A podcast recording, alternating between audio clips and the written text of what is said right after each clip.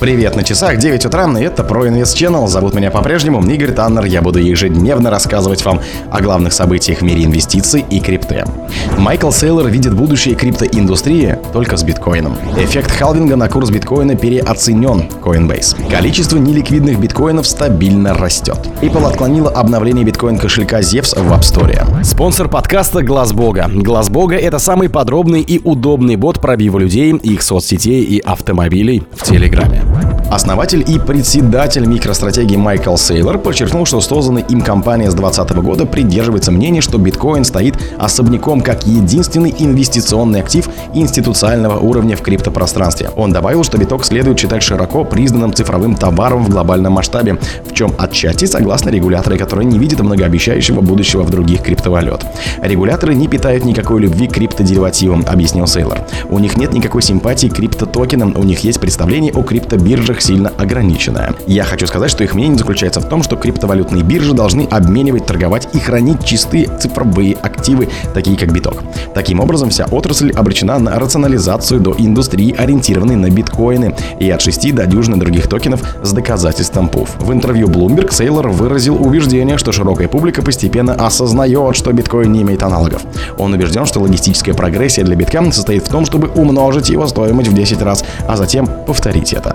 Основатель микростратегии подчеркнул свою веру в то, что криптовалютные биржи в конечном итоге осознают господство биткоина. Он прогнозирует увеличение доминирования биткоина на 80%, что отмечалось в далеком 2017 году.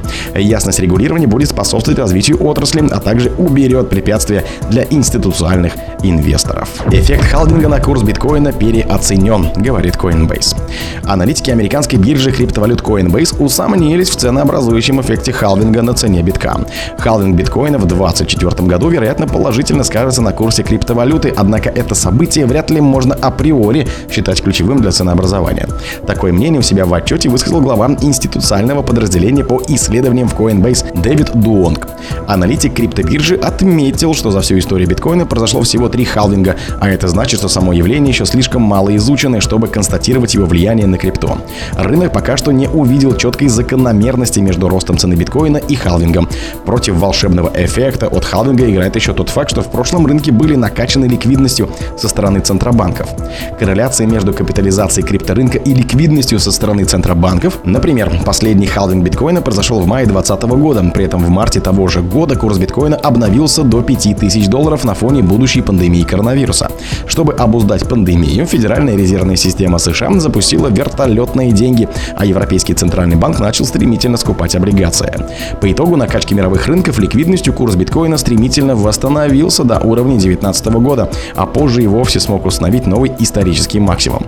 Однако, теперь глобальная ликвидность, скорее всего, достигла своего пика, полагает Дуонг. При этом до следующего халвинга осталось всего 10 месяцев, что усложняет прогнозирование эффекта халвинга 2024 года. На цену биткоина добавили в Coinbase. Количество неликвидных битков стабильно растет. Аналитики рынка из исследовательской компании блокчейнов Glassnode рассказали о динамике ликвидности битка. Они отметили, что ситуация на криптовалютном рынке однозначна.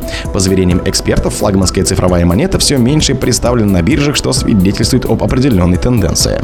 По словам специалистов из Glassnode, предложение неликвидных битков продолжает расти со скоростью 119 тысяч биткоинов в месяц. Эксперты заверили, это говорит о том, что монеты продолжают концентрироваться в неликвидных кошельках с редкой историей расходов. Аналитики считают, что это означает только одно – ходлинг остается динамикой первичного рынка. Таким образом, после всех событий, которые случились на криптовалютном рынке, трейдеры и инвесторы предпочитают не торговать, а хранить свои биткоины на кошельках. Многие эксперты отрасли уже отметили, что ликвидность для флагманской криптовалюты серьезно падает. Недавно аналитики фирмы Sentiment заявили, что предложение битков на централизованных биржах упало до своего рекордного минимума за последние 5 лет с лишним. Последний раз так мало цифровых монет на балансах кошельков клиентов CEX было зафиксировано в феврале 2018 года. Исследователи отрасли отметили, что серьезное влияние на отток средств оказали прошлогодний крах стейблкоина Terra USD и банкротство торговой платформы FTX. В нынешнем году тенденция продолжилась. Огромное значение оказали репрессии со стороны регуляторов США, которые отправили несколько судебных исков с обвинением бирж Binance и Coinbase, а также заявили, все криптовалюты, кроме биткоинов, нужно расценивать в роли незарегистрированных ценных бумаг. Apple отклонила обновление биткоин-кошелька Zevs в App Store. Apple отклонила в App Store новую версию приложения некастодиального кошелька Zevs для Lightning Network. Приложение облегчает передачу виртуальной валюты, но не подтверждено соответствующей биржей или признанным финансовым учреждением. Для решения проблемы предоставьте документальные доказательства, что есть необходимые лицензии для распространения ап во всех местах, где она доступна в данный момент, говорится в уведомлении. Предыдущая версия кошелька по-прежнему представлена в App Store. Сооснователь проекта Эван Калудис сообщил, что команда добавила некоторые замечания и повторно направила Apple заявку для обновления программного обеспечения. Будучи некастодиальным кошельком, будет легко вернуться, поскольку продукт представляет собой лишь программный интерфейс, прокомментировал Пауло Ардойна. Напомним, на днях Apple пригрозила удалением приложения децентрализованной соцсети Damos. Разработчики проекта Уильям Кассарин не исключил отказ от функции монетизации контента в Сатоши, чтобы оставаться в магазине приложений. О других событиях, но в это же время не пропустите. У микрофона был Игорь Таннер. Пока.